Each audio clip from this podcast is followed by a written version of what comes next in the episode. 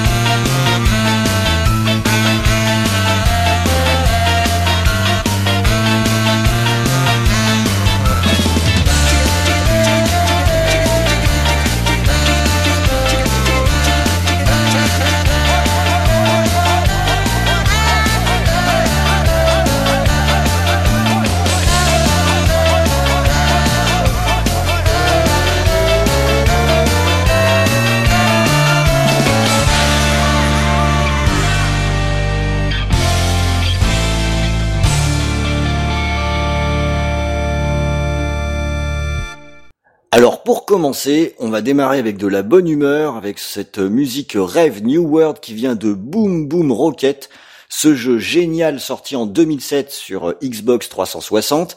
Donc c'est un jeu de Bizarre, les créateurs de PGR, donc forcément un studio que j'adore et que je regrette d'ailleurs. Et un jeu incroyablement addictif, bien que très très simple, puisque c'est un jeu euh, musical. Euh, je sais pas si vous vous rappelez de, ce jeu, il y avait des, des petites lumières qui montaient vers le haut de l'écran et il fallait évidemment appuyer au bon moment en rythme et ça faisait des formidables euh, feux d'artifice. Donc euh, rapidement on n'y voyait plus grand chose à l'écran mais c'est un joyeux foutoir qui était très agréable. D'autant plus quand on jouait à deux, puisqu'il y avait un mode euh, deux joueurs, et l'un assis à côté de l'autre, on pouvait se lancer des défis à n'en plus finir, et ça fonctionne toujours aussi bien, puisque j'y ai joué il y a très peu de temps avec euh, ma fille, et sans s'en rendre compte, on a passé quand même 45 minutes là, devant le jeu à péter des feux d'artifice. Donc ça reste toujours aussi efficace et ça a été un, véritable hit sur Xbox 360 puisqu'il y avait une démo du jeu. Vous vous rappelez de cette époque où il y avait des démos où euh, il y avait plusieurs musiques disponibles dont celle-là, ce qui fait que je pense que la majorité des joueurs de 360 connaissent cette musique connaissent ce jeu. Je sais pas si tu l'aimais, Creeper. J'adorais ce jeu. Et Suspense, il était mieux que Fantavision. Oh, sans blague. ouais, j'adorais ce jeu. C'est bah moi j'aime beaucoup les jeux de musique. On a déjà pas mal parlé dans, dans les émissions. Et c'est vrai que Boom Boom Rocket, il est un petit peu tombé bah comme ça, un hein, jeu jeu indé. Donc euh, c'était les premiers, on va dire les prémices un petit peu de l'époque des jeux indés. Et ce jeu-là avec le feu d'artifice, la musique, le côté rythme et euh, un peu spectaculaire quand même parce qu'il y avait plein de belles couleurs partout. Ça allait assez vite. Et je crois que la difficulté était quand même pas mal dosée. Et c'est vrai. le mode multi que je parcourais avec ma, ma femme. Hein. C'est un des rares jeux qu'on a joué ensemble mais c'est un jeu dont je garde de très bons souvenirs. Alors ça s'appuyait sur une tracklist qui était variée mais toujours péchue, hein, avec une compilation de morceaux connus. Euh, dans différents styles. Là, c'était du ska, mais il y a aussi du classique, il y a Beethoven. ouais, ça marchait super bien, je trouve, avec les musiques classiques. c'est clair. Euh, tout ça a été remixé par Ian Livingstone, qui a aussi bossé euh, sur les, PGR notamment, donc quelqu'un qui est quand même très sympathique. Et je sais pas si ça vous a fait ça quand vous avez entendu le morceau, mais si vous connaissez Boom Boom Rocket, forcément, euh, dans, dans le morceau qu'on a passé, il n'y a pas les bruits de feu d'artifice, mais mentalement, je suis sûr que vous les avez entendus. Voilà, c'était l'apéritif. Alors maintenant, on va passer à un autre jeu qui nous demande cette fois-ci de bouger notre petit corps.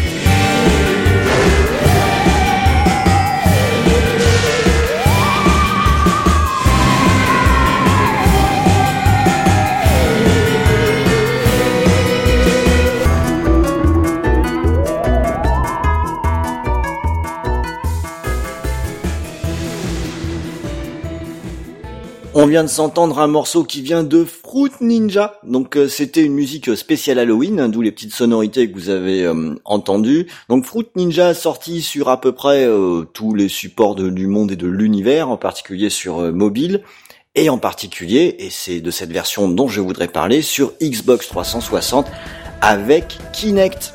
Et oui, puisqu'on est en train de parler de jeux avec avec des potes.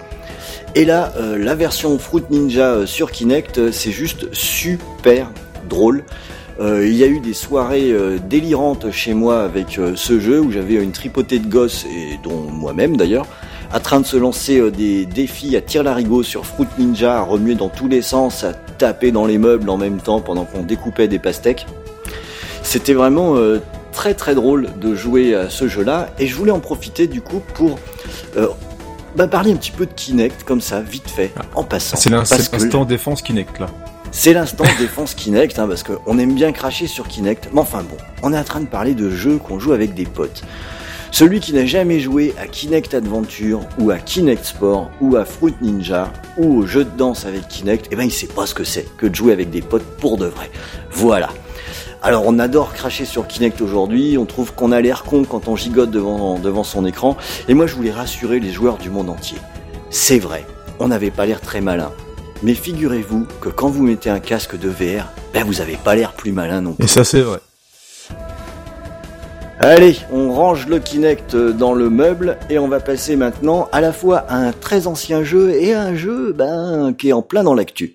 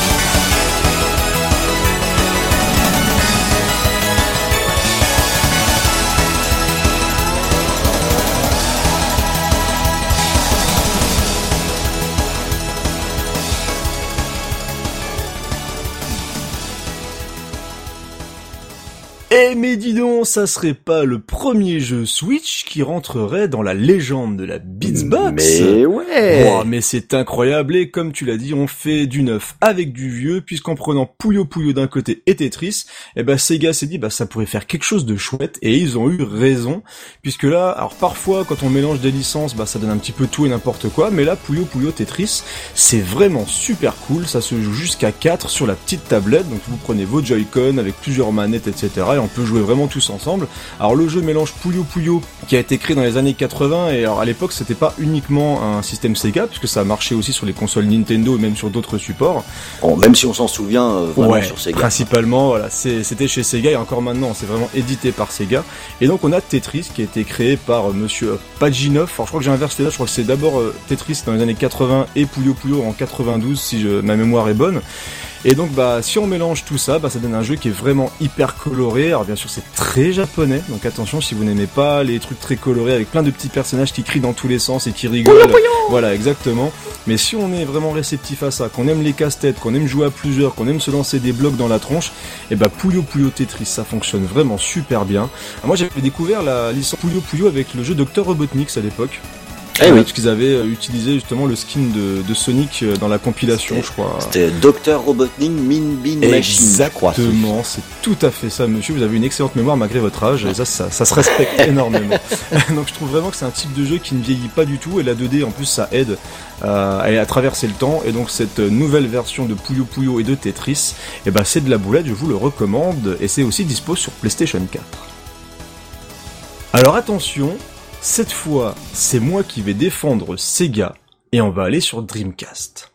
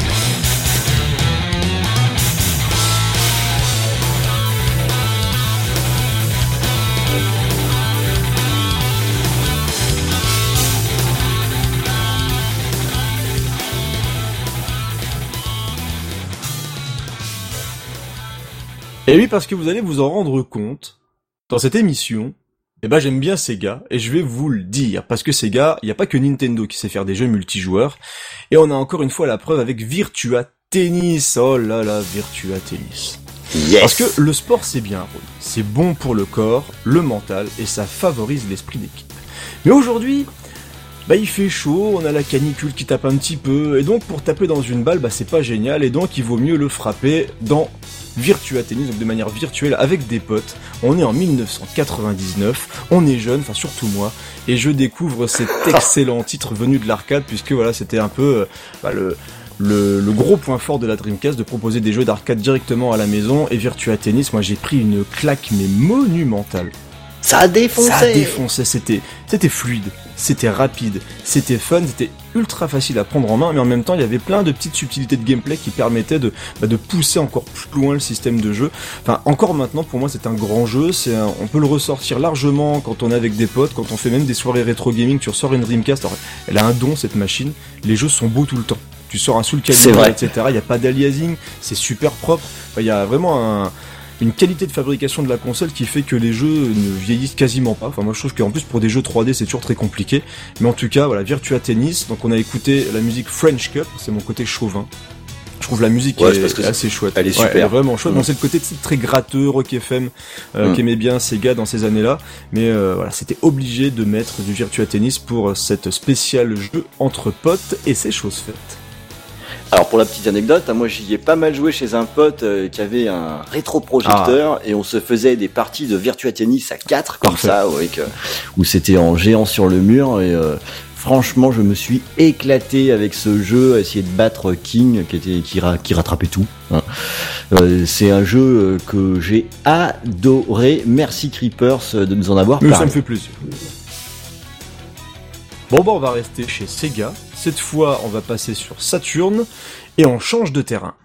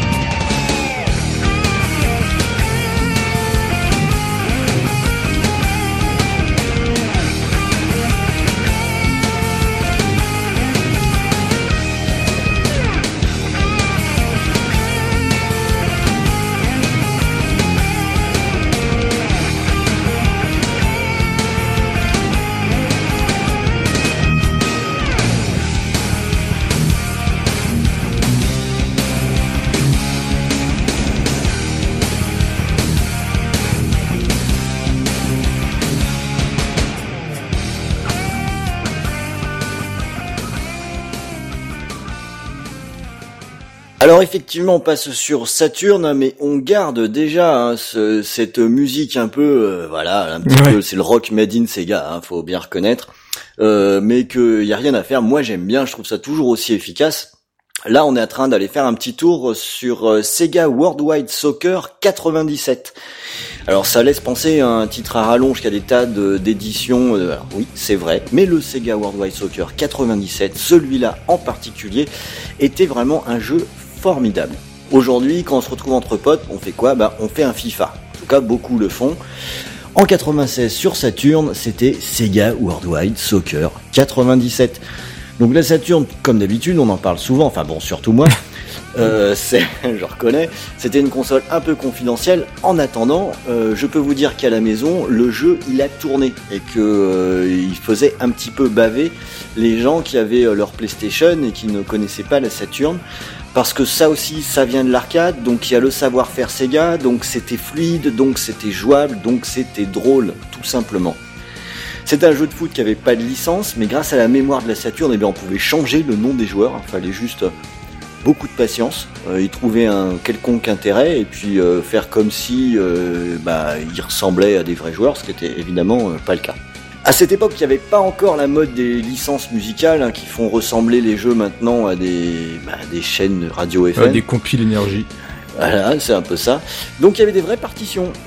Et sur euh, Sega Worldwide Soccer, c'était euh, Seiru Okamoto et surtout Jun Senue qui était euh, derrière ça. Alors je dis surtout lui parce que c'est probablement lui du, du l'auteur pardon du morceau qu'on vient d'entendre. Euh, vu qu'on reconnaît pas mal sa patte, hein, euh, qu'on retrouvera sur les Sonic Adventure. D'ailleurs, la musique qu'on vient d'entendre, franchement, euh, elle aurait pu être très bien être la musique d'un niveau de Sonic Adventure sans problème. Donc Sega Worldwide Soccer, bah écoutez, encore une fois, c'était du Sega, c'était bien, mais c'était en 96. Donc pour le prochain jeu, on va revenir un petit peu sur une machine dont on a déjà parlé, j'ai l'impression dont on va beaucoup parler pendant cette émission. La Xbox 360 en 2011, on reste dans le sport, mais cette fois-ci le sport mécanique.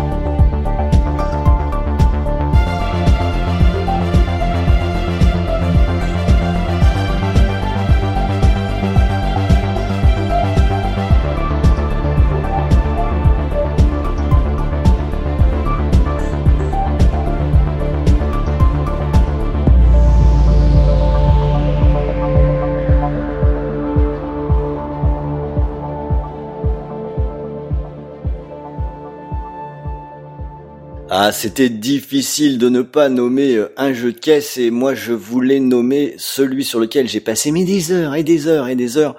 Forza Motorsport 4, sorti en 2011, donc sur 360. Euh, alors entre chaque épisode de Forza Motorsport, et il y en a une ribambelle, hein, il y a toujours une petite avancée entre entre chaque, mais sur le 4, ça a quand même été un énorme bond en avant.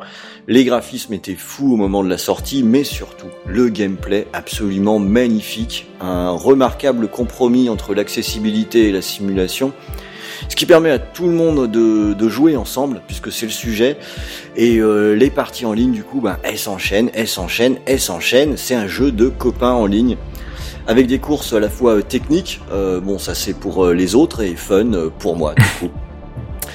Euh, oui, moi j'aimais bien le bac à sable, notamment avec un ou deux amis, hein, spécial dédicace à ZX, hein, si tu nous écoutes.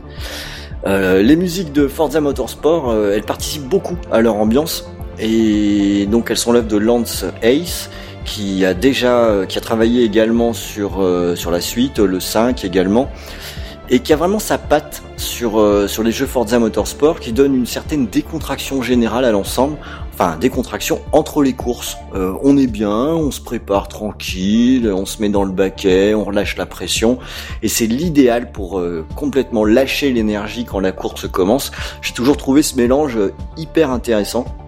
Alors euh, et en plus c'est très réussi.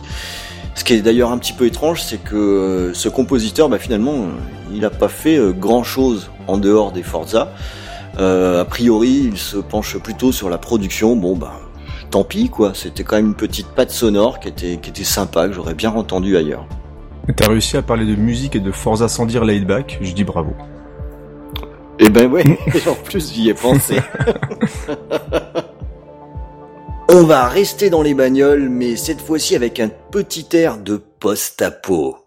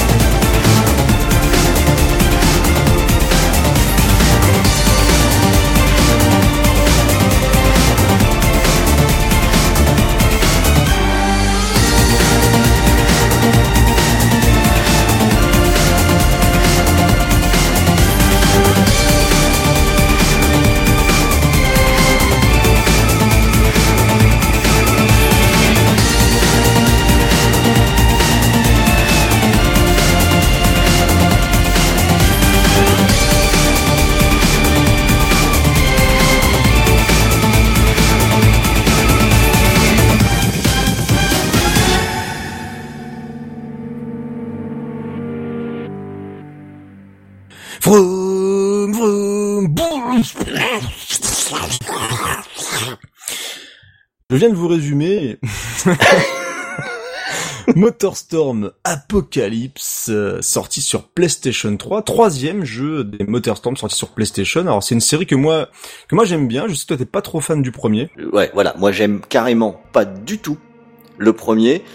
Le deuxième, je trouve, euh, je l'ai trouvé plutôt sympa et il se trouve que je ne connais pas ce Alors le, le troisième. Je ouais, le deux, c'était le Pacific Rim. Euh, ça. qui a un nom euh, qui se rapproche d'un très bon film avec des robots, si vous voulez le regarder. Ouais.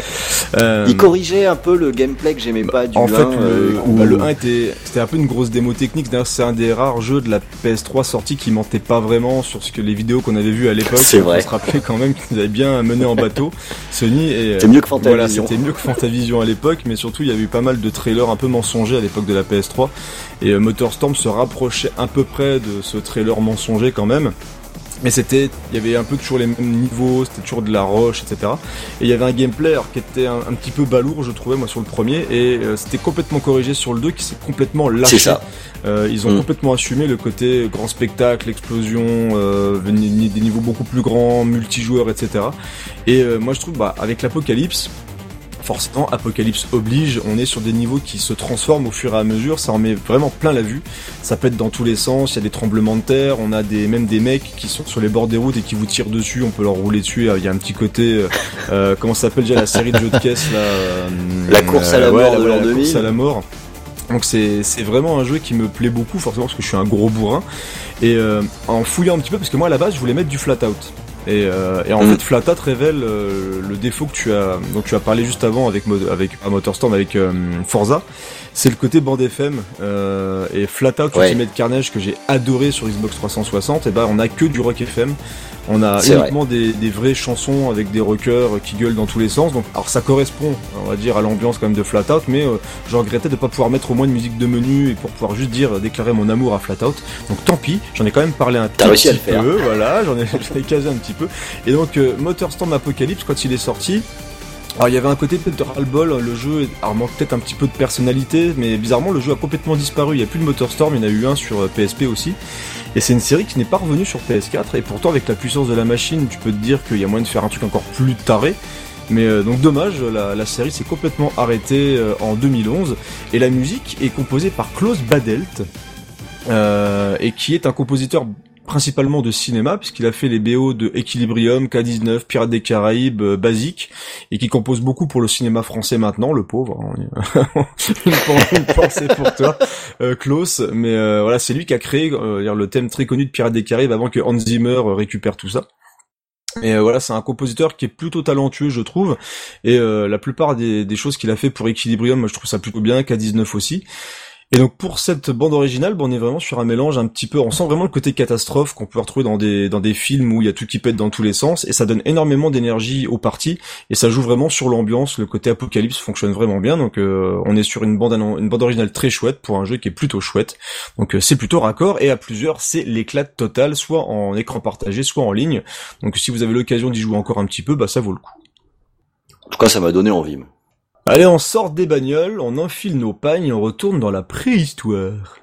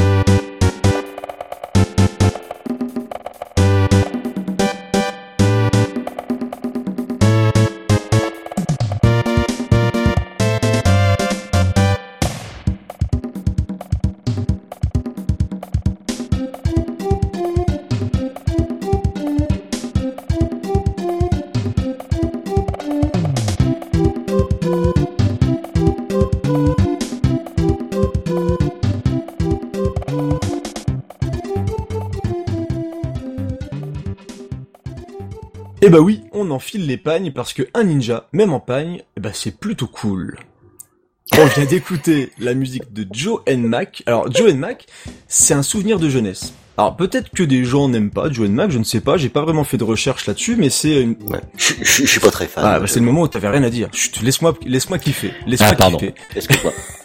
Donc c'est une Madeleine de Proust, comme on dit. C'est le genre de jeu que je relance parfois juste pour faire le premier niveau, tu sais, pour être bien.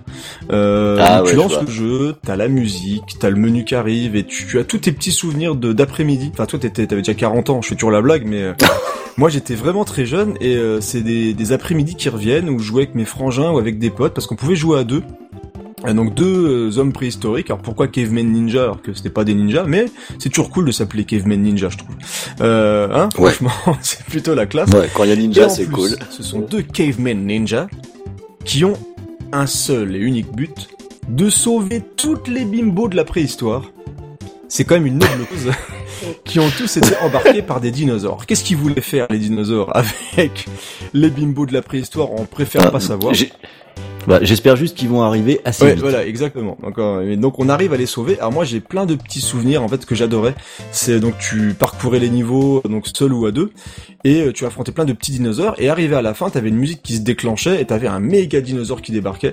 Et moi j'ai vraiment toujours en mémoire ce premier T-Rex que tu affrontes dans le premier niveau avec la musique qui s'emballe et là t'as le gros dino qui prend tout l'écran et tu lui balances des trucs dessus. Donc euh, voilà, il y avait des petites pétouilles de gameplay. Après y avoir rejoué plus grand, c'était des fois un peu compliqué de faire les sauts avec les espèces de sauts périlleux en tournant dans tous les sens. Mais je garde des bons souvenirs de Joe and Mac euh, Caveman Ninja et donc la musique composée par Seiichi Hamada, Minkei Mo, Momo, c'est un peu bizarre, Engaja Miura et Z Yamanaka, qui est Through the Jungle, bah c'est la musique du premier niveau, donc forcément celle qui me revient en tête tout le temps.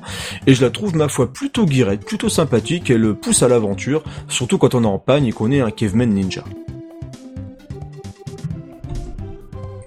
Allez, on quitte la préhistoire et on retourne sur Xbox 360.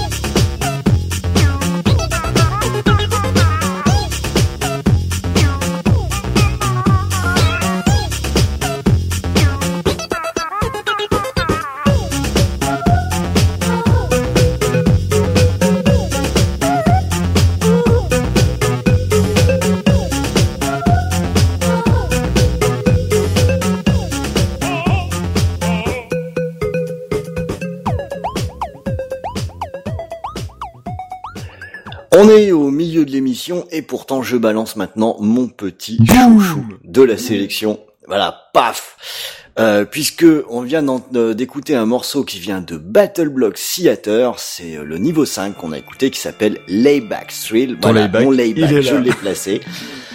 Euh, alors pourquoi est-ce que c'est un de mes petits chouchous Il y a plein de raisons pour ça. Déjà parce que tout à l'heure Clippers tu parlais de Madeleine de Proust pour un jeu qui datait de 91. Bah celui-là il date que de 2013 et il a tous les symptômes de la Madeleine de Proust. Ce que, tu as décrit je le, fais. Ce jeu est rétro-compatible et je le lance régulièrement. Et je fais 2-3 niveaux. Euh, j'adore ce jeu, j'adore ce jeu. On est sur un jeu de plateforme avec des graphismes très stylés et un gameplay qui mise beaucoup sur le coopératif avec un, mode de jeu à deux qui est absolument génial. Par-dessus le marché, on rajoute d'autres modes de jeu qui sont en versus, qui sont complètement cons, avec des gameplays très limités mais qui s'avèrent terriblement fun. Euh, résultat des courses, bah j'y joue beaucoup. Euh, mon fils y joue avec ses copains. Quand les copains passent, Battle Block Theater sort très très régulièrement. Donc on est vraiment dans un jeu de copains euh, qui vient de chez Behemoth. Je sais pas si je l'ai dit, mais j'aime ouais, beaucoup je dire, ils, sont, ils sont, très très bons. Bah, on avait déjà diffusé euh, ils sont la quand musique même avec les hein, chevaliers, ouais. je sais plus comment il s'appelle le jeu, qui était un excellent beat'em all. Shovel Knight, déjà ouais. mis de la musique. Non, Shovel Knight c'est encore autre chose. Euh, euh, tu sais le jeu qui se joue à 4 avec des chevaliers là de chez Behemoth.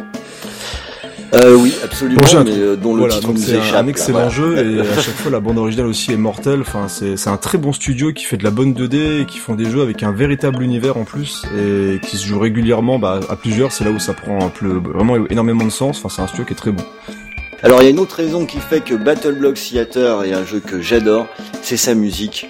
Euh, autant le dire tout de suite, l'OST de Battle Block Theater fait partie de mes OST préférés ever. J'ai eu un mal de chien à vous sélectionner euh, un, morceau plutôt qu'un autre. Alors je sais que tout le monde n'aime pas trop, j'ai un peu saoulé ma famille à passer les OST de Battle Block Theater. On m'a fait des moments où on m'a fait quand même un peu long le morceau. Je ah, laisse-moi, c'est bien quand même. Mais euh, moi je trouve que c'est du super boulot, il y a un côté qui est un petit peu délire en permanence, c'est à la fois minimaliste et recherché, et euh, surtout ça, à la fois ça souligne le jeu et c'est ultra efficace en jeu, mais quand on l'écoute en dehors de ça, je trouve que ça, ça atteint le vrai objectif du, de- d'un morceau, c'est-à-dire que finalement ça reste bien dans la tête. Quand le morceau il est arrêté, euh, on peut le chantonner, on, on le garde en tête, ça fonctionne tellement bien. Alors c'est Patrick Catani qui s'en est occupé, donc c'est un spécialiste de la musique électro. Hein. D'ailleurs, on peut facilement euh, écouter sa production euh, sur SoundCloud, euh, allez y faire un petit tour. Euh, sur les jeux vidéo, il a pas fait grand chose d'autre, mais euh, bon, cette partition, elle est juste euh, superbe. Vous pouvez écouter d'autres trucs qu'il a fait. Moi, je trouve que c'est plutôt pas mal hein, dans, dans le style électro. Mais bon, voilà, de toute façon, il y a rien à faire. Pour moi, son meilleur, c'est Battle Block Theater. Et puis, c'est tout. Donc, euh, comme je l'ai déjà dit, je rassiste. En fait, je Ah oui, carrément. Ça, je te ce jeu, pas. hein. hein, Ouais, ouais. T'es à fond dedans. Mais il est, il est rétro-compatible, donc euh, c'est un jeu 360. On peut le choper sur One pour pas grand-chose si si on l'a pas encore. Euh, franchement, c'est un super jeu qui mérite largement les quelques euros qu'il faut mettre dedans. On va quitter maintenant l'univers des jeux vidéo, vous en avez l'habitude maintenant, vous savez quand vous propose une petite sélection ciné, c'est parti pour ma sélection.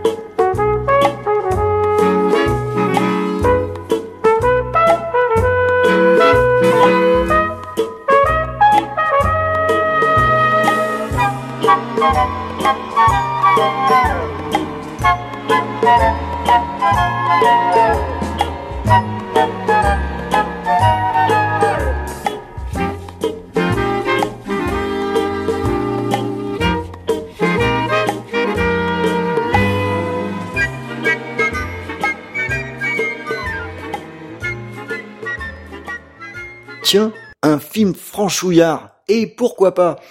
Un éléphant, ça trompe énormément. Pour moi, c'est une des meilleures illustrations du film de copains. Et je dirais même de vieux copains avec ses trentenaires, voire euh, quarantenaires, donc euh, des, des, gens de, mon âge. Hein. Euh, voilà, on, finira par le savoir.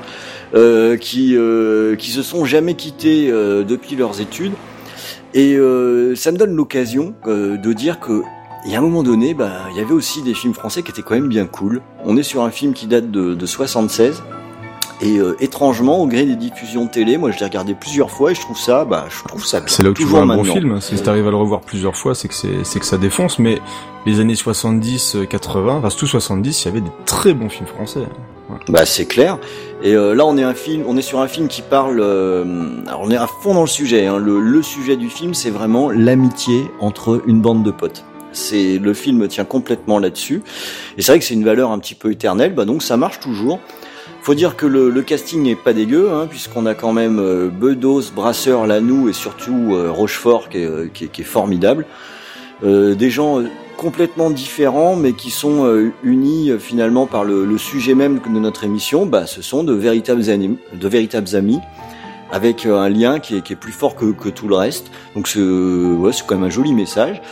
Et en plus, le film est vraiment drôle. Donc euh, voilà, la prochaine diffusion télé, bah, on va jeter un petit coup d'œil. C'est pas parce que c'est français que c'est pas bien. Euh, c'est un film qui est vraiment très cool. C'est un film d'Yves Robert. Oui, je l'ai pas précisé parce qu'il a fait quelques trucs qui étaient quand même euh, assez sympas, même s'il a un prénom comme nom de famille, ce qui est toujours. Un Généralement, c'est les tueurs en série qui ont des prénoms comme les noms de famille. ouais, exactement. Donc c'est quand même un petit peu curieux. Au niveau musique, si le, petit son qu'on a entendu, alors il est forcément un peu familier au film de cette époque. Hein, ça, c'est immédiatement daté, c'est vrai.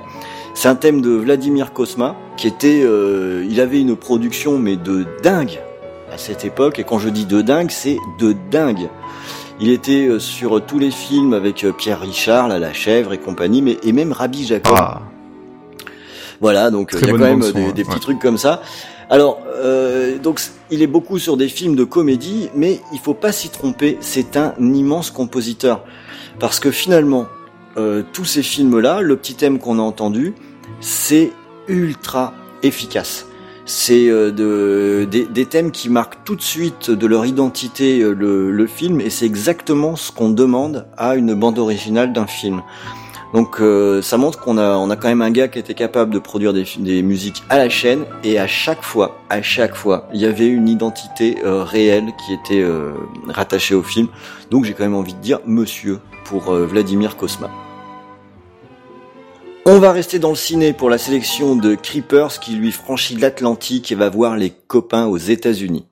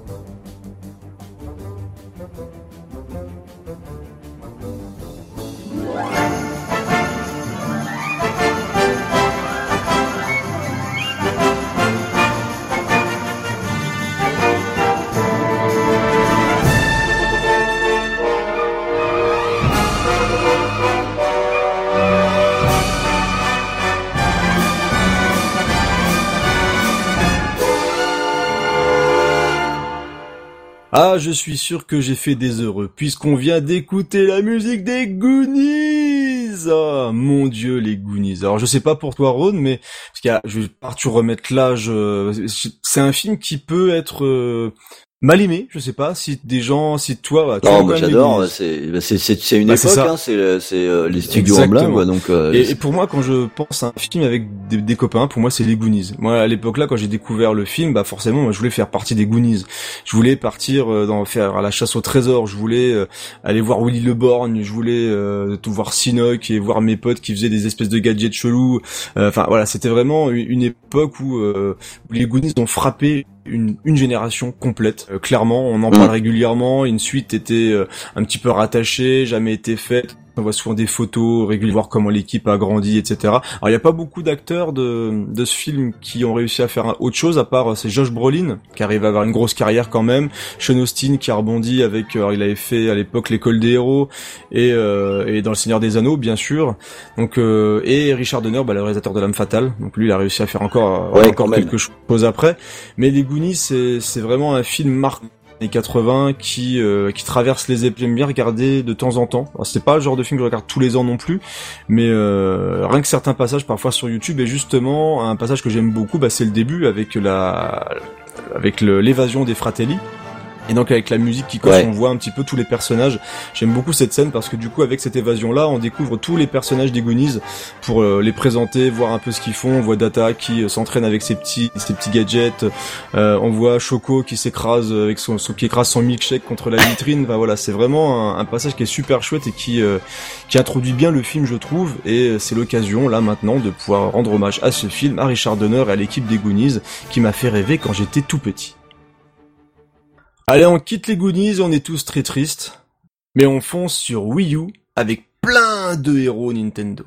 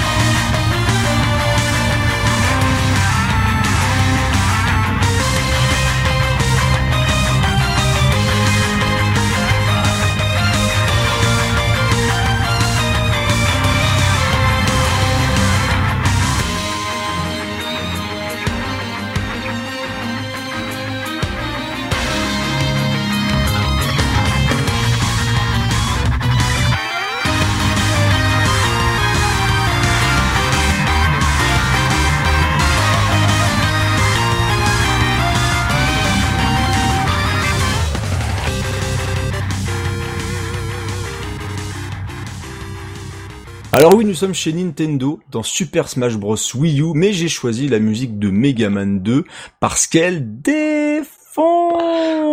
Mais Et toute la BO de Smash Bros défonce. Parce que l'avantage, c'est un peu comme Mario Kart, c'est qu'ils reprennent plein de thèmes de tous les personnages qui existent dans ce jeu et, ils se lâchent complètement. C'est-à-dire que là, avec mes, ah, ils en font des ah, trucs super, des réorchestrations, mais de dingue. Et là, pour Megaman, donc du coup, c'est vraiment un medley des musiques de Megaman 2 et ça a une patate. Oh, mon dieu, mes amis, une patate d'enfer. Et euh, alors, c'est un jeu on peut ne pas aimer, ce que je peux comprendre, parce qu'il y a un aspect bordélique euh, euh compliqué. C'est vrai que si on, on, joue une fois de temps en temps, le, c'est un peu le bordel si on maîtrise pas vraiment toutes les toutes les petites options, toutes les petites subtilités de gameplay, ça peut être chiant. Moi, je suis pas un gros expert. J'arrive quand même à m'amuser. Euh, on a même fait des parties à 8. Alors t'imagines le boxon. Euh, imagine le boxon sur ce truc-là, mais c'est un jeu qui forcément multijoueur, c'est un, un très bon représentant avec Mario Kart, je trouve, du, des jeux multijoueurs, parce que là on joue vraiment tous ensemble, on peut jouer aussi en ligne, mais quand t'es tous ensemble, que tu te vannes tout le temps, que tu te mets des coups, et que tu vois les bonhommes partir dans tous les sens, s'exploser contre l'écran, c'est vraiment un pied d'enfer. Alors c'est cette version Wii U, moi c'est une de mes préférées. Je sais qu'il y en a beaucoup qui restent attachés à la version Nintendo 64, qui était le premier, si je dis pas de bêtises. Mais c'est un, jeu qui est techniquement très réussi. Les personnages sont hyper bien fichus, c'est très très très péchu. Moi j'aime bien le mot péchu, hein, vous l'avez déjà remarqué. Euh, c'est un jeu qui a plein d'énergie et vraiment bah, là où on peut se faire plaisir pour la Beatsbox, bah, c'est vraiment pour les musiques. Et là il y en a vraiment pour bah, pour un tas d'émissions. Hein. Je peux vous en ressortir hein, des, des, musiques de Super Smash Bros. bref, si vous avez plein de potes que vous aimez les personnages Nintendo et la baston, c'est le pied absolu. Bon d'accord, on se barre de Nintendo et on retourne chez Sega. T'es chiant.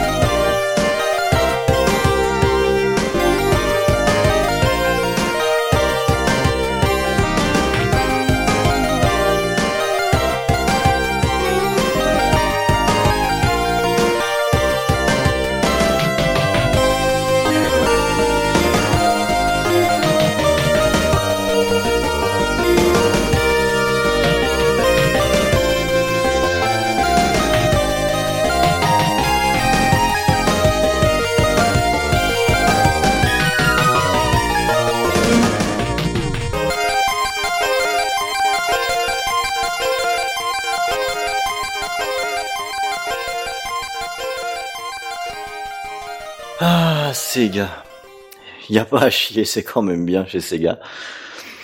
Cette fois-ci, on va faire un petit tour euh, du côté de l'arcade. Bah oui, on est chez Sega, ça va, on l'a compris. Avec un titre de euh, Treasure qui était euh, survitaminé, qui s'appelle Gunstar Heroes. Il est sorti en 93. C'était un de ces titres d'arcade dans lequel on peut tirer dans tous les sens, où on saute partout, et qui a une réalisation de dingo. Quand le, jeu est sorti, il était hyper impressionnant. Il est, euh, on peut y jouer en Xbox Live Arcade, que ce soit sur 360 ou sur euh, One aussi. Il est rétro-compatible. On doit pouvoir le trouver aussi, je crois, dans les coffres Nintendo, si je dis pas de bêtises, mais j'ai pas vérifié, donc je vais. Écoute, j'avais peur de dire une bêtise, mais moi, je ne suis pas prudent du tout. je crois qu'il y a une version sur 3DS Vraiment, là j'ai peur de me tromper avec un autre jeu. je suis quasiment sûr que c'est Guardian Heroes et ils ont refait une version 3D sur 3DS qui avait plein de jeux Sega qui avaient été refaits en 3D et, euh, et ça défonçait quoi. Donc euh, si je me suis trompé, bah défoncez-moi. mais je crois que je confonds peut-être avec autre chose, mais euh, je, je, suis quasiment sûr que c'est Guardian Heroes mm. et, et, franchement les, rééditions, Gunstar, voilà, je sais pas pourquoi, on le retrouve Guardian Heroes, voilà, autant pour moi, c'est dans la fin de ton texte. Gunstar Heroes et, et c'est un jeu, c'est un excellent jeu, hein, c'est un, jeu que j'ai parcouru aussi, je me suis éclaté à le faire et bien sûr comme c'est un jeu treasure, c'est assez dur, mais c'est un très bon jeu effectivement. Alors en plus, alors c'est vraiment le jeu qui est conçu pour être joué à deux. Tu dis que c'est un jeu qui est assez dur, c'est vrai quand on est seul, quand on est à deux, il est clairement conçu pour ça. Parce que les ennemis arrivent de, tous les côtés, et euh, les niveaux sont conçus pour qu'il y ait presque tout le temps deux chemins possibles euh, qu'on peut, qu'on peut emprunter. Donc euh, c'est un jeu que j'ai beaucoup joué avec, avec des copains, avec mon frère. on aimait vraiment ce jeu jusqu'à jusqu'à le connaître par cœur, hein, à vrai dire. Hein. Donc c'est pour ça que la difficulté, j'ai du mal à la jauger, parce qu'au bout d'un moment, c'est vrai qu'on le finissait un petit peu les, les doigts dans le nez. Et euh, on a une BO qui est elle aussi et aussi euh, survitaminée que le jeu. Alors euh, ce que je vous ai passé c'est le générique de fin hein, parce que bah ouais parce que je le finis le jeu, faut pas déconner. Oh la classe. Bah ouais. Oh là là là là. T'as pas regardé sur YouTube? Ah non non, j'ai fini. J'ai fini en 93 si ça se trouve d'ailleurs, putain. c'est une musique de Norio Anzawa qui est un compositeur qui qui est très rare. ce qui est finalement surprenant quand, quand, on entend la qualité de son travail sur Gunstar euh, Heroes, qui montre exactement ce que j'aime, c'est euh, toute la maîtrise de, de la Mega Drive. C'était quand même une machine où, quand le compositeur savait y faire, on arrivait à sortir des trucs euh, de dingue. Et à l'inverse, je dirais que quand le compositeur était pas bon, bah c'était, c'est, ça piquait les oreilles. Ça piquait les oreilles. Et euh, là, on est dans la première catégorie, euh, donc ça fonctionne à plein. Et donc euh, voilà, tu m'as un peu, un peu spoilé la fin, hein, puisque ce réalisateur, ce compositeur, pardon, on le retrouve sur Guardian Heroes. Il était peut-être rattaché à tous les trucs où il y a Heroes dedans. Peut-être. qui est lui aussi un très chouette jeu à jouer avec un copain, hein, Guardian Heroes. C'est très très chouette, un très bon beat'em all. Et sa dernière compo, eh ben, elle était pour Wario World. Oh, il était parti chez l'ennemi. Ouais, c'est peut-être pour ça qu'il a arrêté. Coquin. On quitte les 16 bits et on revient sur, sur, bah oui, sur 360 à nouveau avec un jeu coup de poing qui permet de mixer la violence et la rigolade entre potes.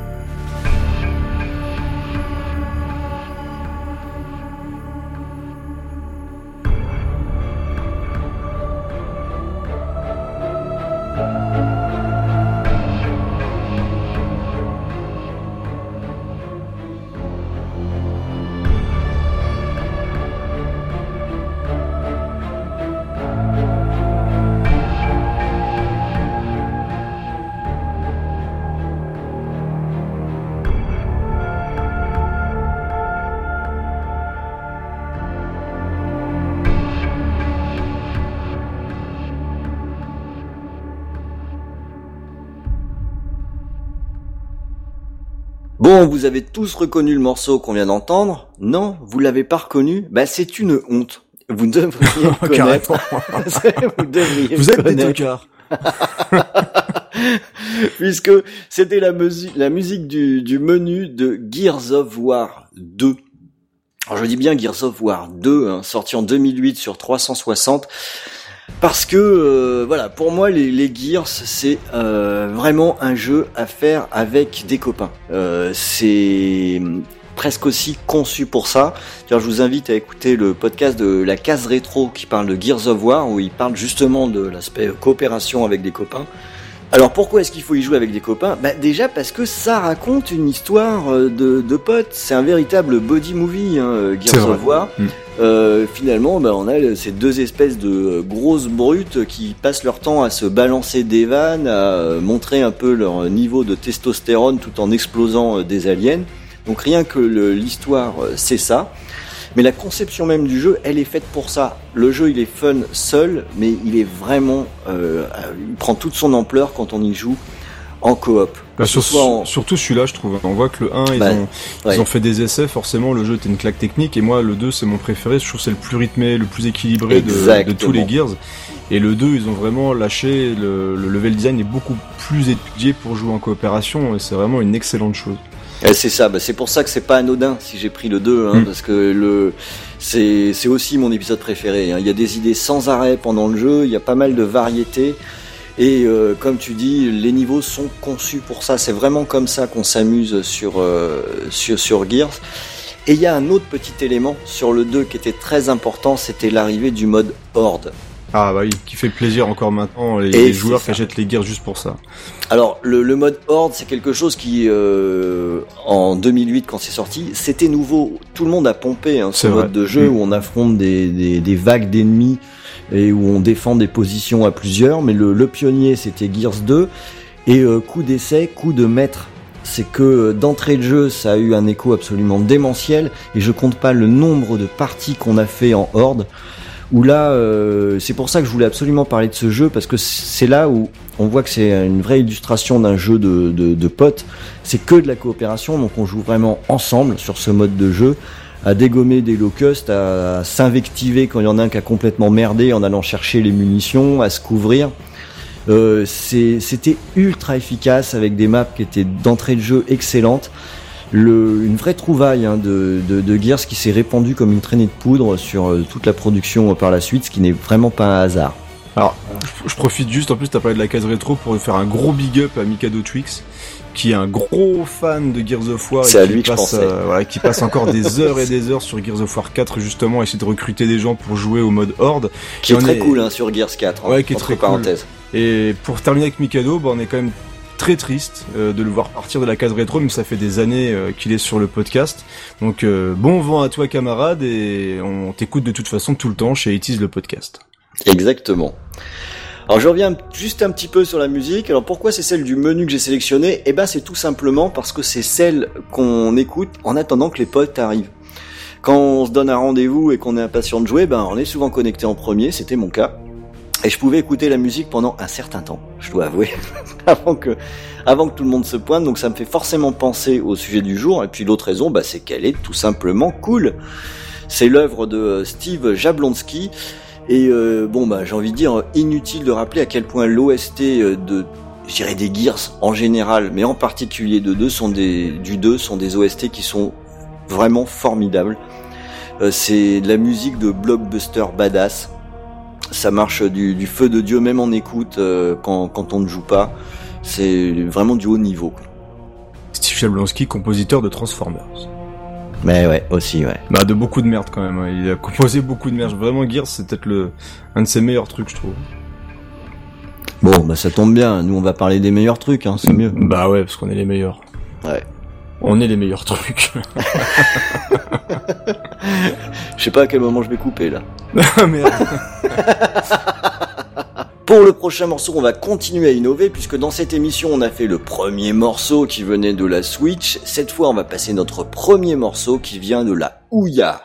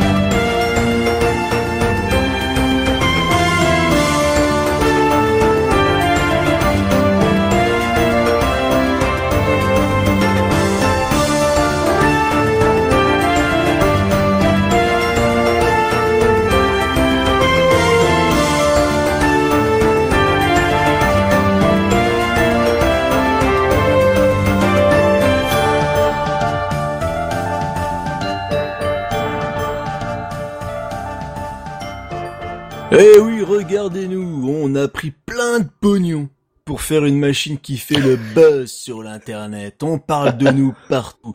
C'est une console qui va révolutionner les machines de salon. Les jeux indés vont se jeter dessus. Ça va être la folie. Mais quoi, tu parles de Shenmue 3 Ah mais non, je parle de son précurseur. Ah pardon. la Ouya. Et oui, la Ouya, les petits gars. Rappelez-vous cette console qui a été financée avec une bonne somme hein, quand même. Hein. C'était allé très très haut. Il y a des gens qui étaient partis de grosses sociétés pour rejoindre la société Ouya qui devait surcartonner. Et malheureusement, il y a eu des retards, il y a eu quelques petits soucis de conception et la machine est arrivée dans les salons, alors de quelques-uns, hein, pas beaucoup. Ouais. Euh, et donc là, Ouya est une console mortenée, donc une console sous Android, ça devait vraiment lancer et implanter. Les machines de salon étaient mortes, c'était terminé. C'était la Ouya qui devait euh, dessiner l'avenir de la console. Et autant dire que les consoles se portent encore très très bien et que bah, la Ouya, elle se porte pas très bien. Peut-être que vous calez des meubles avec, je n'en sais rien du tout. En tout cas, il n'y avait qu'une seule à l'époque, une seule exclusivité qui donnait envie aux autres, bah, c'était Towerfall. Euh, donc qui est un jeu 100% multijoueur qui est un peu euh, l'équivalent d'un Bomberman. C'est-à-dire c'est vraiment le jeu sur un écran, on est plusieurs, sauf qu'on joue des petits archers qu'on saute partout dans des niveaux qui sont hyper bien conçus et on doit bah, forcément se tirer dessus avec des flèches et euh, être le dernier survivant de tout ça. Alors pour l'anecdote, moi j'ai découvert Towerfall, attention, alors pas sur Ouya, hein, forcément, parce que j'ai pas j'ai pas été chanceux qui a kickstarté cette merveille. Bah oui. Hein, cette technologie de pointe, cette euh, nouvelle Neo Geo, cette console dédiée à l'élite. Euh, non, j'ai joué sur PlayStation 4 parce que c'était offert pendant un moment avec le PlayStation Plus et on y a joué. Moi, je, je bats ton écran projecteur. Attention, hein. Hein. C'était Ouais. sur un écran de cinéma. Oh là là là. Alors, là, on avait fait une soirée euh, jeux vidéo dans un petit cinéma au Luxembourg et, euh, et bah c'était juste méga classe de pouvoir jouer. euh, Je crois qu'on avait joué à 5 directement sur les yeux. On avait fait du Street Fighter, du Mario Kart, enfin bref. Et on a terminé sur du Towerfall Ascension et c'est juste ultra jouissif parce que ça bouge dans tous les sens, c'est ultra nerveux. euh, Il y a plein de petits power-up euh, à utiliser pour pouvoir justement se protéger, avoir des petits trucs pour lancer des flèches différentes. Enfin bref, c'est un véritable plaisir. Et euh, si vous avez l'occasion de jouer à Towerfall Ascension, qui est dispo sur plein de trucs, sur PC, sur PlayStation 4, sur Ouya, hein, donc euh, si vraiment vous voulez jouer tout seul, vous jouerez, vous jouerez sur Ouya. Euh, donc c'était le seul jeu Ouya, parce que je pense pas qu'on pourra diffuser autre chose, hein, malheureusement. Mais en tout cas, c'était toujours bon à signaler. Towerfall Ascension, c'est super chouette. Et en plus, bah, on va quand même parler de la musique, qui est quand même ultra sympathique, avec le côté médiéval qui va bien. Et je trouve qu'il y a vraiment une bonne, petite montée comme ça de la musique au fur et à mesure. Et, euh, et bah c'est, ça fait partie vraiment du charme de ce Towerfall, qui est un excellent jeu multijoueur que je vous conseille. Allez, on se barre de la Ouya parce qu'il faut pas déconner. Et on retourne sur PC, Xbox et PS4.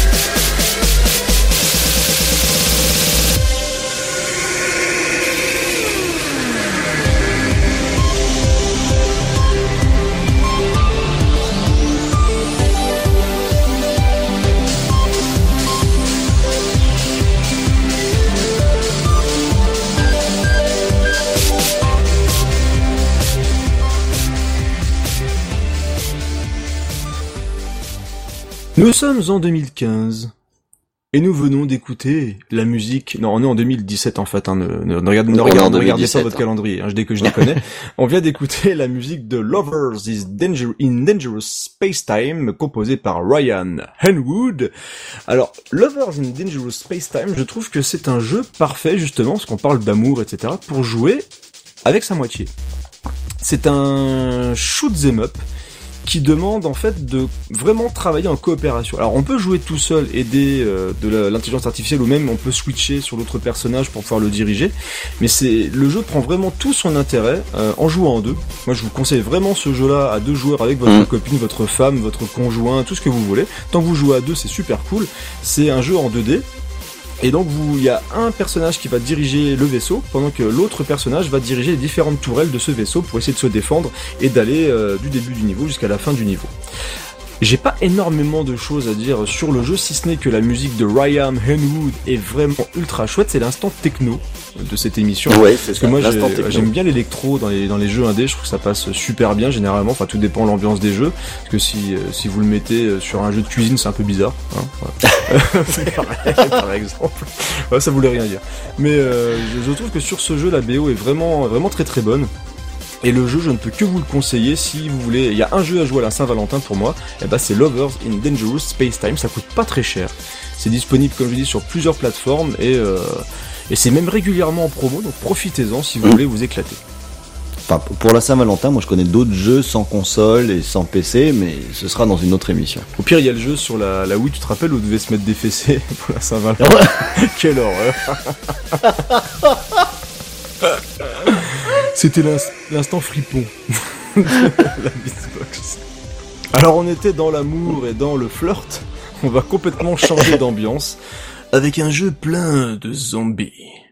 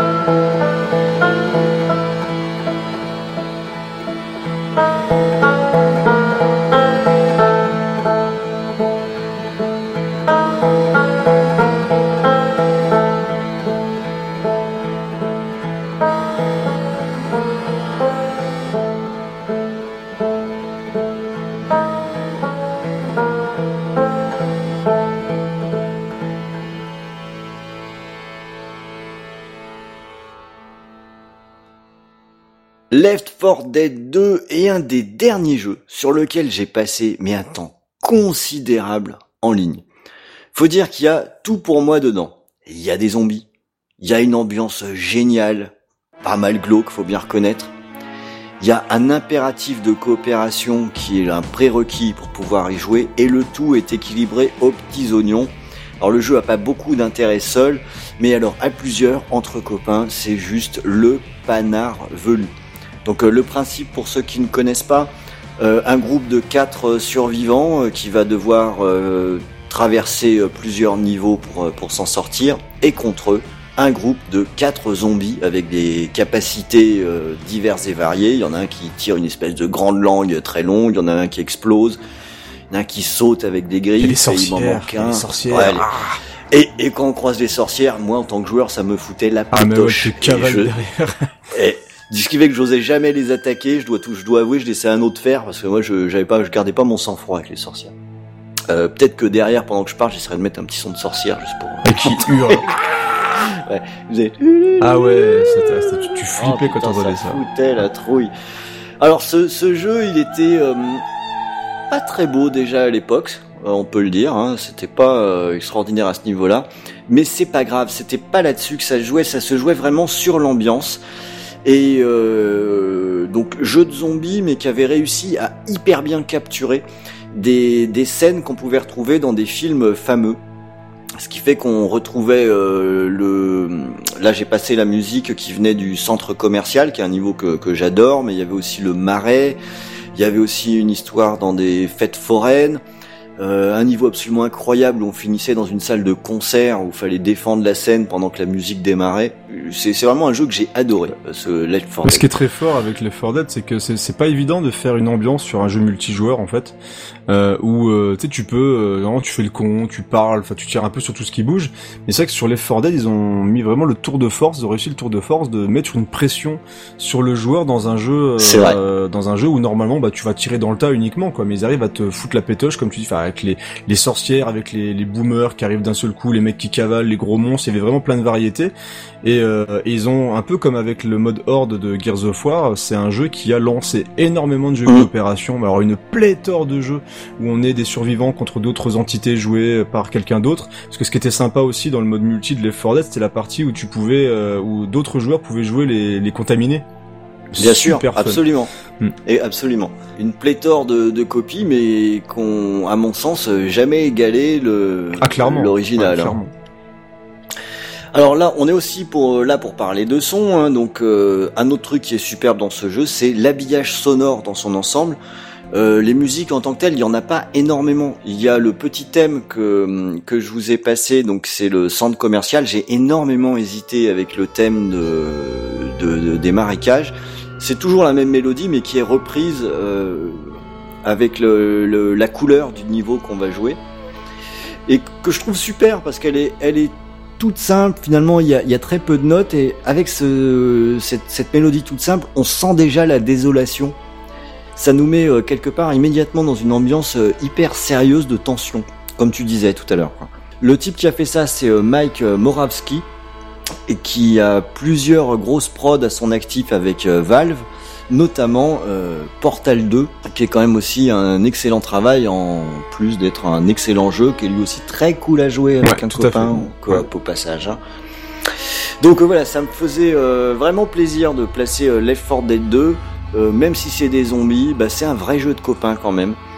Et il est rétro-compatible hein, sur euh, sur Xbox One. Donc euh, si vous avez deux trois copains sous la main, ben je pense pas que ça coûte très cher à acheter 4 Dead 2. Je suis à peu près sûr et certain que vous passerez un très bon moment avec ce titre. Allez, il est temps pour moi de passer au dernier morceau de ma sélection euh, qui me tient à cœur parce que justement je viens de terminer le jeu en coopération avec un très bon ami.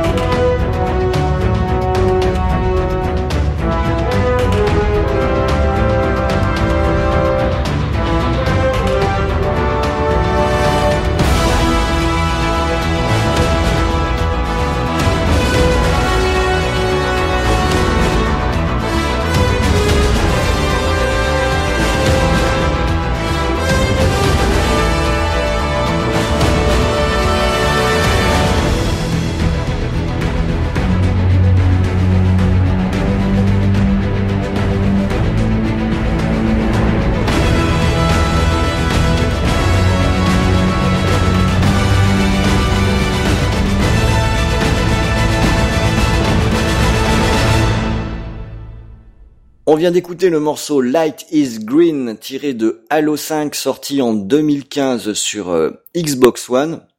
Alors je tenais vraiment à parler d'un Halo sur le thème euh, de, cette émission parce que pour beaucoup la, la série Halo, alors déjà ça veut dire coopération et je dirais presque jusqu'à dire que ça veut dire tradition. Donc euh, c'est mon cas, mais j'ai vu que c'était le cas pour pas mal de gens quand il y a un Halo qui sort, on a tous nos, nos copains, nos amis avec qui on fait le Halo. Euh, moi j'ai un ami avec qui j'ai fait, euh, je joue à Halo depuis le Halo 1. Et il n'est pas envisageable un seul instant que je joue à Halo autrement euh, qu'avec lui. Et ça, j'ai envie de dire, c'est presque une, c'est un rendez-vous de l'amitié. En quelque sorte. C'est super beau. Halo, le rendez-vous de l'amitié. Alors, je, je, dis ça en prenant mon exemple, mais il se trouve que j'ai entendu la même histoire euh, racontée par d'autres, donc euh, il y a quand même quelque chose autour euh, autour de cette série. Il faut dire que c'est une série qui a commencé à exister avec les prémices du jeu en ligne sur console. Donc, il y a beaucoup de gens qui ont eu leurs premières expériences de, de, de jeux en ligne sur, Halo, sur Halo 2. Je pense que c'est sur Halo 2. Et moi, c'était des Halo 1 en écran splitté qu'on y avait joué. Et euh, c'est peut-être ça qui a créé un petit peu euh, cette habitude euh, autour du de, de Halo. Quoi. Voilà, c'est comme ça.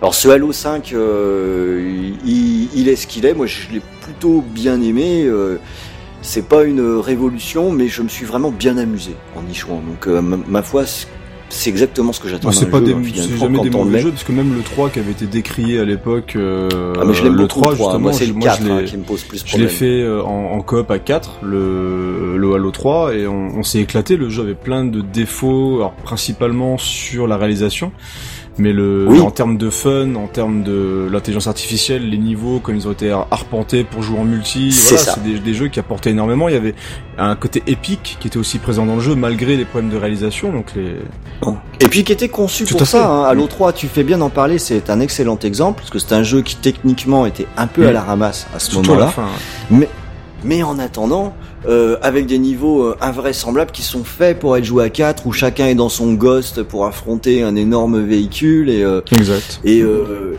et, et, finalement euh, qu'est-ce qu'il y a de plus important dans un jeu? Est-ce que c'est pas non plus qu'on qu'on en retire bah, un bon moment ah mais 100% d'accord et euh, pour ça, du coup, bah, ce, ce, Halo 5, pour moi, a bien rempli le, le cahier des charges. Et je voulais aussi en parler pour avoir l'occasion de mettre un morceau, parce que le, la bande originale de Halo 5 est vraiment excellente.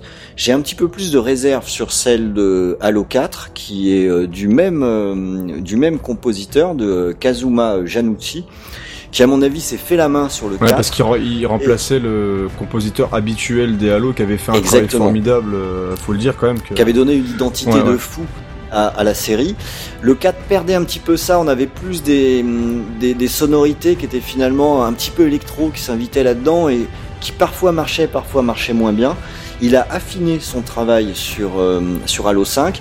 Alors le morceau que je vous ai passé, il est assez connu parce qu'il a été utilisé sur des trailers, etc. Mais euh, je l'ai passé en entier parce que c'est l'illustration d'une montée en puissance que je trouve euh, d'une totale maîtrise, avec un morceau qui démarre relativement doucement, avec des thèmes qui sont très marqués et qui s'intègrent très naturellement dans le, la tradition Halo finalement et euh, le morceau finit sur une euh, sur une explosion euh, complètement démentielle et c'est vrai que ça participe énormément au jeu quand dans une dans une cinématique on commence sur des un morceau de cet ordre-là et que quand on commence à rentrer dedans, il y a encore des la fin de la musique qui est là mais là on est complètement gonflé à bloc quoi. Et il y a beaucoup de morceaux qui sont composés de cette façon-là dans la bande originale de, de Halo 5, qui est une très très grosse euh, réussite. Vraiment, je, je la suggère euh, très fortement. Même si on n'aime pas Halo, peu importe, il faut donner une chance à sa musique. Le, le, boulot qu'il a fait est, est, remarquable. Les doutes que j'avais suite à Halo 4, ils se sont un petit peu envolés. Moi, ce Kazuma euh, Jinmuchi, là, je vais regarder de plus près ce qu'il fera par la suite. Allez, on s'approche de la fin de l'émission, on fait plus que s'en approcher puisque c'est le dernier morceau qui se profile et Creepers va nous parler d'un jeu que j'adore moi aussi.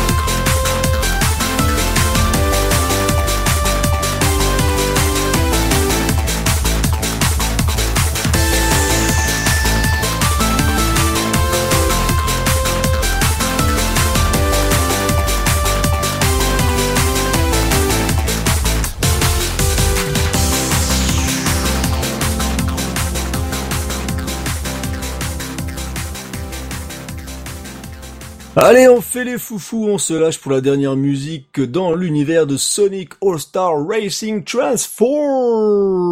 Eh oui, j'ai pas mis de Mario Kart. Eh oui, c'est Eh oui. incroyable. Euh, on a déjà passé quand même un petit peu de Mario Kart, donc euh, on va un petit peu passer euh, la, la balle au challenger, hein, le petit Sonic qui qui rame derrière sa gloire passée. Non, on va arrêter d'être méchant. Euh, c'est Bah, pas avec ce jeu-là. Ouais, Sonic tout cas. All-Star Racing, le premier avait été une véritable surprise à un moment où il n'y avait pas de Mario Kart depuis quand même extrêmement longtemps. Et euh, d'un seul coup, le petit Sonic, il arrive avec son kart. Alors, il n'y avait pas encore tous les véhicules qui se transformaient, mais c'était un premier tour de piste qui était vraiment encourageant. Et ça faisait plaisir de fait. voir Sonic en forme avec d'autres personnages Sega dans un jeu qui était pas honteux, parce que euh, c'est un petit peu l'habitude avec Sega, c'est de voir vraiment ses licences un petit peu mises n'importe comment pour faire un petit peu de sous. Et là, euh, ils ont complètement, pour moi, transformé l'essai. Mm. avec Sonic All Star Racing Transform justement, je suis marrant. Euh... Mon dieu, qu'est-ce que c'est nul.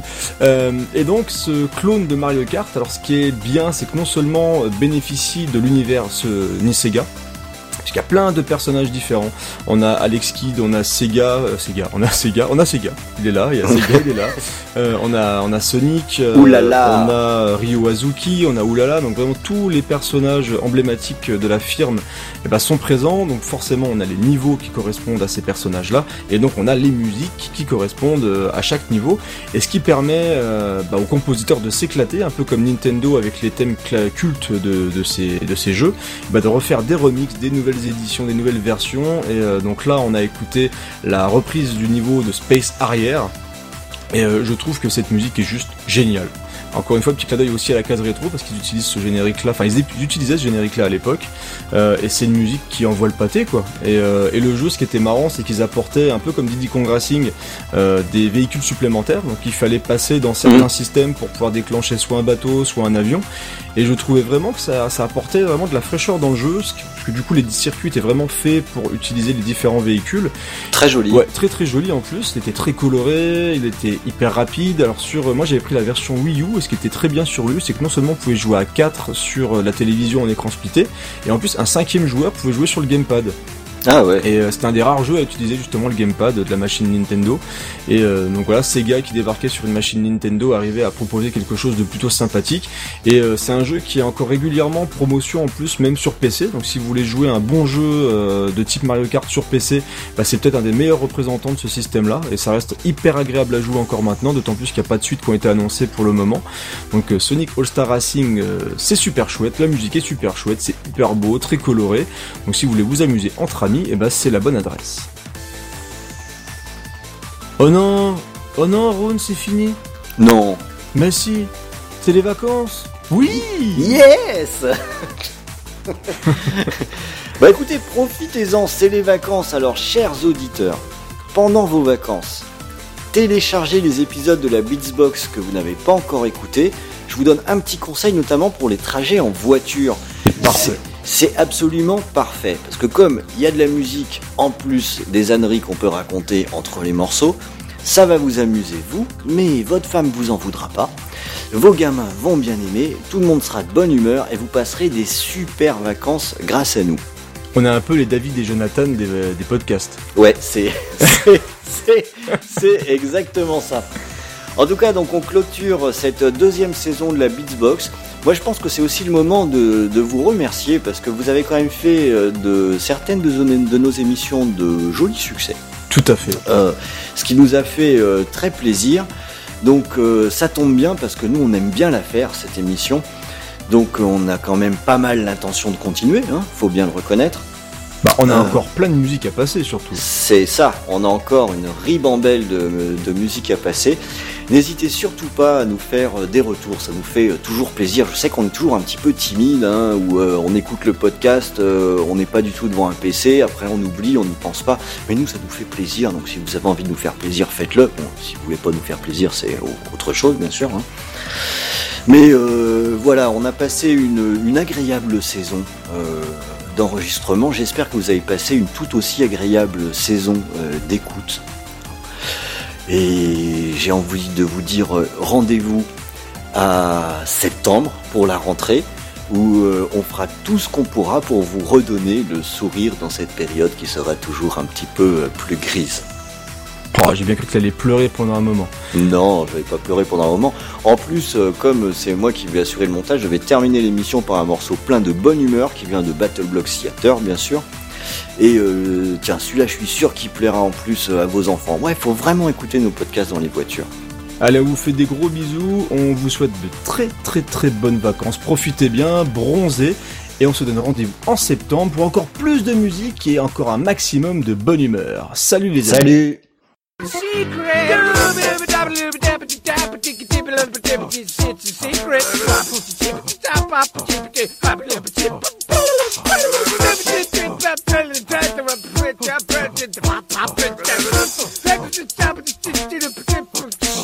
the secret. Started to punch that that. Doodly doo. Let the teach out the bit that blue the tie. The puppet is into the pot the tail left shit the blue ding ding ding dong. Hop a doop a dee, hop a doop a da. Hop a doop a ship, my pedal and pad. I'm some pretty tape to pop